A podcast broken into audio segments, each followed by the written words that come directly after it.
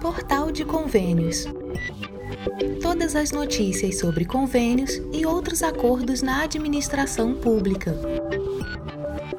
Olá, este é o podcast do Portal de Convênios, um resumo semanal das principais notícias do âmbito da administração pública para você se manter informado em poucos minutos.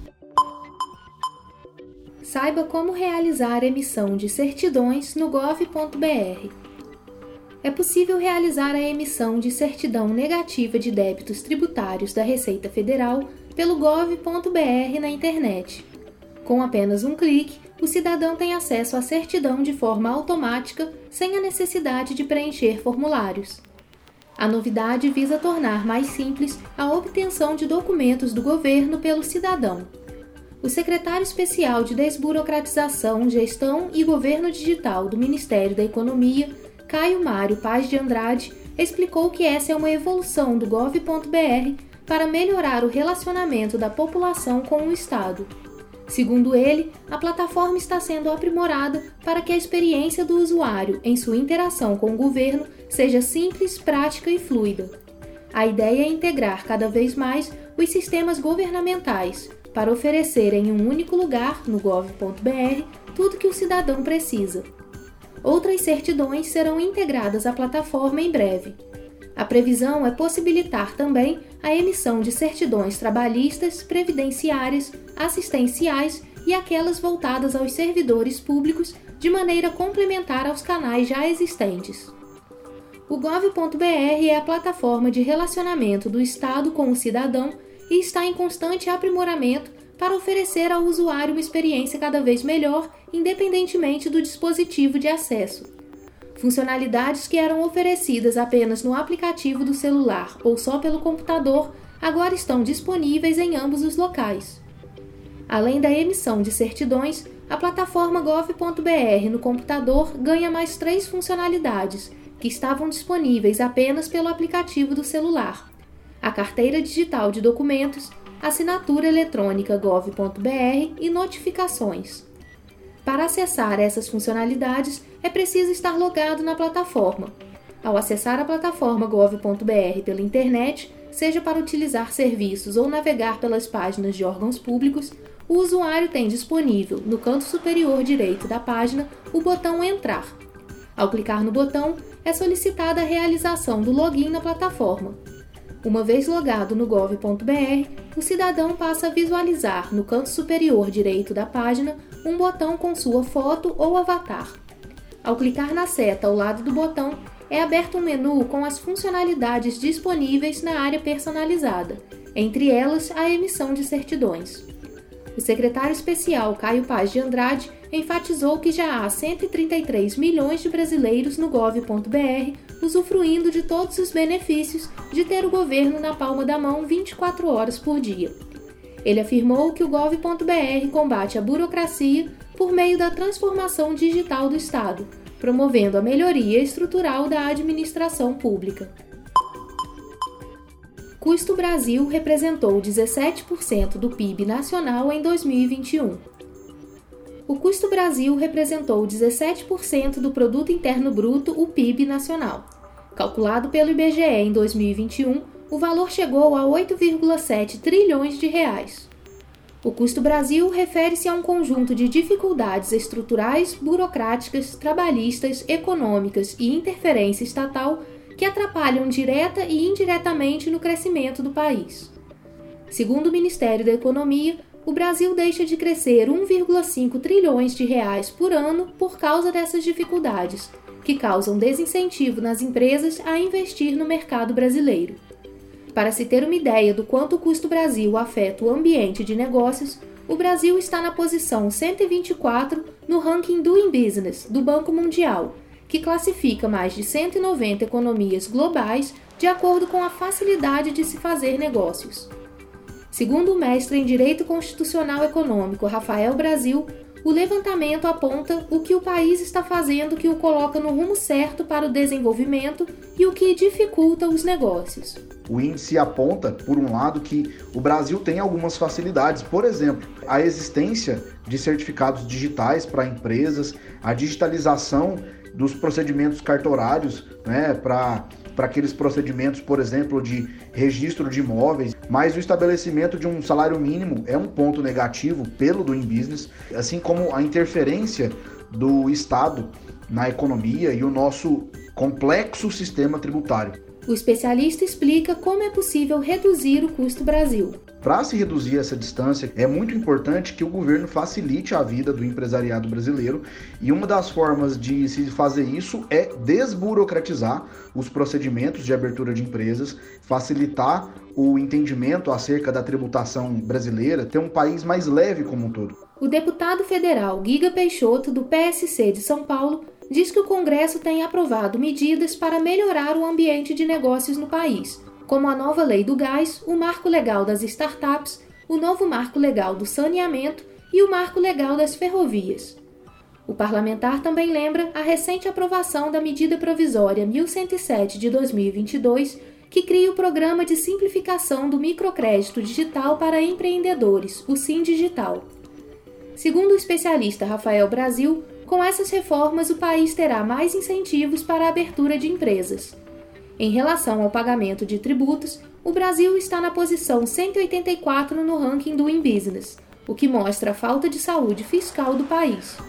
Rafael Brasil afirma que isso demonstra uma urgência em se fazer uma reforma tributária no Brasil, para que os índices de liberdade econômica e de regulamentação do ambiente de negócios sejam cada vez melhores.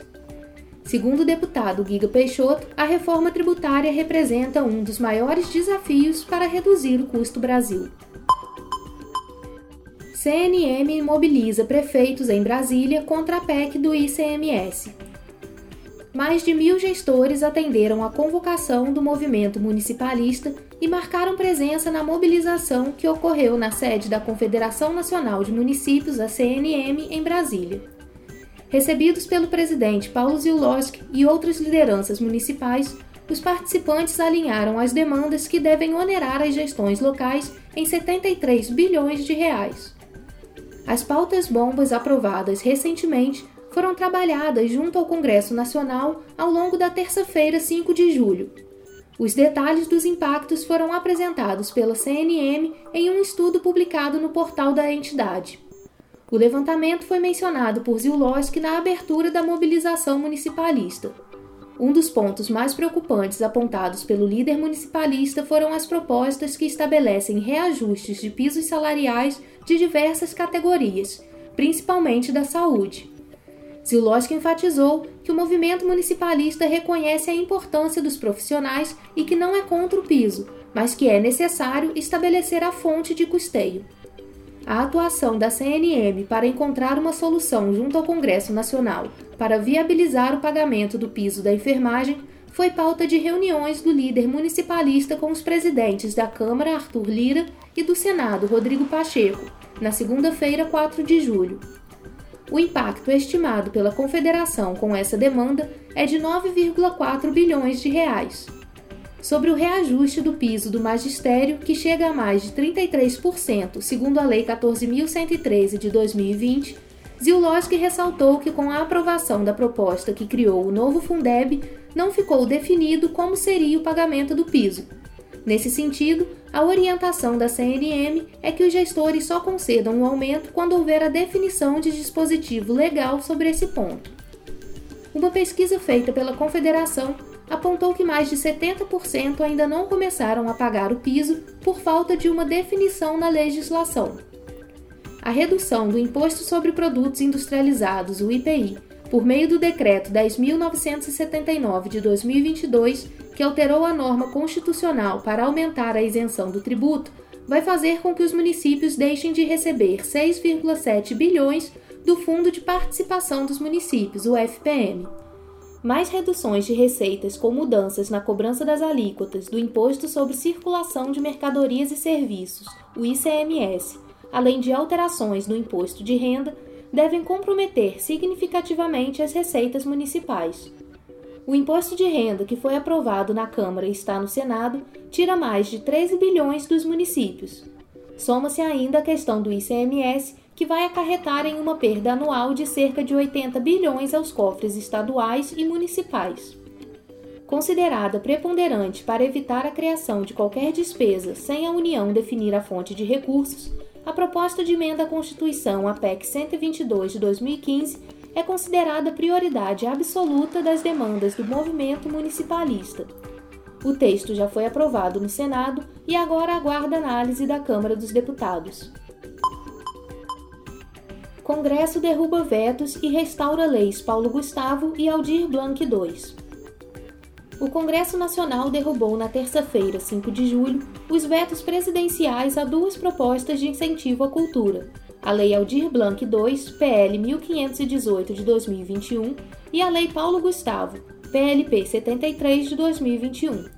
Os vetos serão publicados como lei, de autoria da deputada Jandira Fegali, do PCdoB do Rio de Janeiro, e outros cinco deputados, o projeto da Lei Aldir Blanc II prevê repasses anuais de 3 bilhões de reais da União para estados, Distrito Federal e municípios para ações no setor cultural. A lei beneficiará trabalhadores da cultura, entidades e pessoas físicas e jurídicas que atuem na produção, difusão, promoção, preservação e aquisição de bens, produtos ou serviços artísticos e culturais, incluindo patrimônio cultural material e imaterial. O texto lista 17 grupos de atividades culturais que poderão ser contempladas por meio de editais, chamadas públicas, prêmios, compra de bens e serviços, cursos e outros procedimentos. Entre eles, incluem-se estudos e pesquisas, concessão de bolsas de estudo no Brasil ou no exterior, aquisição de imóveis tombados, manutenção de grupos, companhias e orquestras e construção e manutenção de museus, centros culturais e bibliotecas. A política terá vigência de cinco anos e o valor global previsto de 3 bilhões de reais deverá ser entregue no ano seguinte ao da publicação da lei. Já a Lei Paulo Gustavo teve origem em projeto de autoria do Senado e determina o repasse de 3,86 bilhões de reais do Fundo Nacional de Cultura para fomento de atividades e produtos culturais em razão dos efeitos econômicos e sociais da pandemia de Covid-19. O texto foi batizado em homenagem ao ator e comediante que morreu em maio do ano passado vítima da doença. Deputados de diversos partidos celebraram um acordo que possibilitou a derrubada dos vetos. A mobilização incluiu a participação de diversos artistas que acompanharam as negociações e a votação em plenário. A deputada Jandira Fegali afirmou que a presença de representantes do setor foi fundamental para o acordo. Fegali ainda destacou que a Lei Aldir Blanc I demonstrou a capacidade de articulação dos gestores estaduais e municipais nos investimentos do setor e na desburocratização. Foi essa norma que inspirou a aprovação da Lei Paulo Gustavo e da Lei Aldir Blanc II, que cria uma política pública permanente inspirada na Lei de 2020. A líder do PSOL, deputada Sâmia Bonfim, afirmou que a votação é mais uma vitória do Congresso diante do Poder Executivo, que, na sua avaliação, tentou desmontar as fontes de financiamento da cultura. Ela destacou que, além de o acesso à cultura ser um direito da população, é também um setor econômico importante, representando cerca de 4% do PIB brasileiro. Juntas, as novas propostas podem destinar 6 bilhões de reais para a cultura. Estados não divulgam dados completos de emendas e incentivos fiscais, diz Transparência Internacional. Análise indica que nenhum estado divulgou dados completos de incentivos fiscais e emendas parlamentares. A corrupção, além de prejudicar o atendimento básico de saúde, pode afetar também as tentativas dos governos de estimular a economia e ajudar as famílias em situação vulnerável. Por isso, foi dado um passo além na cobrança por transparência. Ao adotar critérios mais rigorosos, a ONG Transparência Internacional passou a acompanhar também doações, programas de estímulo econômico e medidas de proteção social foram avaliados os portais de transparência dos 26 estados, do Distrito Federal, das capitais e do governo federal. Os sites trazem informações sobre contratações emergenciais, doações e medidas de estímulo econômico e proteção social. A escala vai de 0 a 100 em que os mais transparentes são aqueles que mais se aproximam da nota máxima.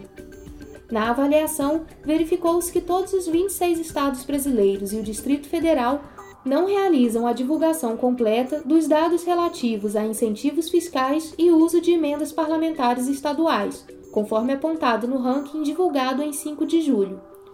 A área, segundo a ONG, é a de maior risco para corrupção, privilégios e prejuízos aos cofres públicos.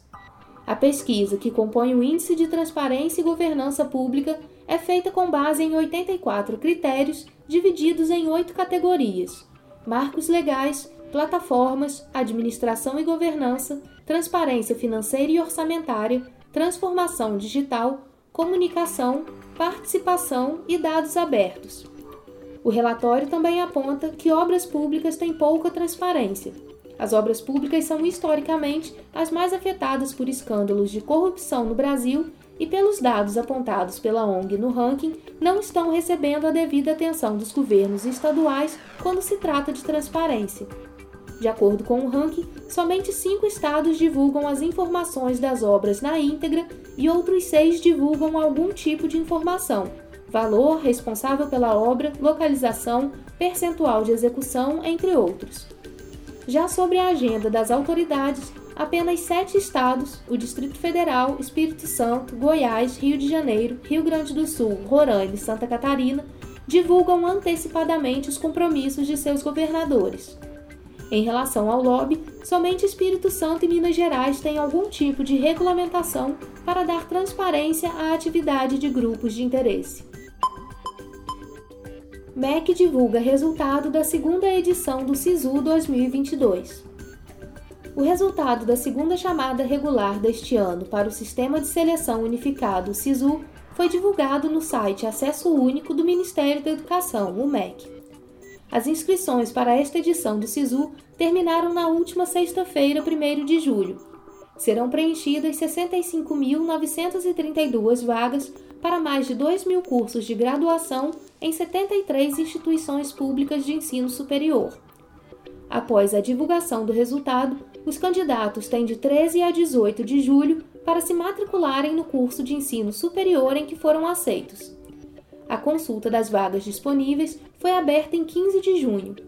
Também começaram na quarta-feira, 6 de julho, as inscrições para a lista de espera do SISU 2022.2.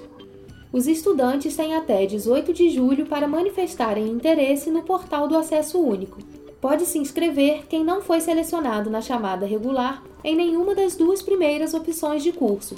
Nesta fase, o candidato deve indicar novamente uma única formação desejada. O MEC alerta o estudante a ficar atento para concluir todo o processo até o final, incluindo a nova escolha de curso. O SISU é o sistema informatizado do Ministério da Educação, no qual as instituições públicas de educação superior, sejam elas federais, estaduais ou municipais, oferecem vagas a serem disputadas por candidatos inscritos em cada edição da seleção.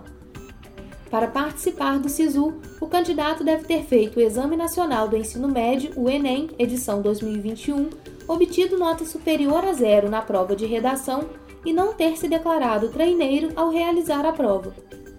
Os candidatos são selecionados para as opções de curso indicadas no ato da inscrição, de acordo com a melhor classificação de nota obtida na edição mais recente do Enem. As vagas ofertadas no SISU são distribuídas de acordo com a lei de cotas e com as políticas e ações afirmativas adotadas por cada instituição pública de ensino superior. Tais ações incluem a reserva de vagas e a aplicação de bônus sobre a nota do candidato que atenda aos critérios especificados. Você ouviu mais um podcast do Portal de Convênios, te atualizando sobre projetos, prazos e ações em administração pública. Continue se informando em nosso site portalconvênios.com. Até a próxima!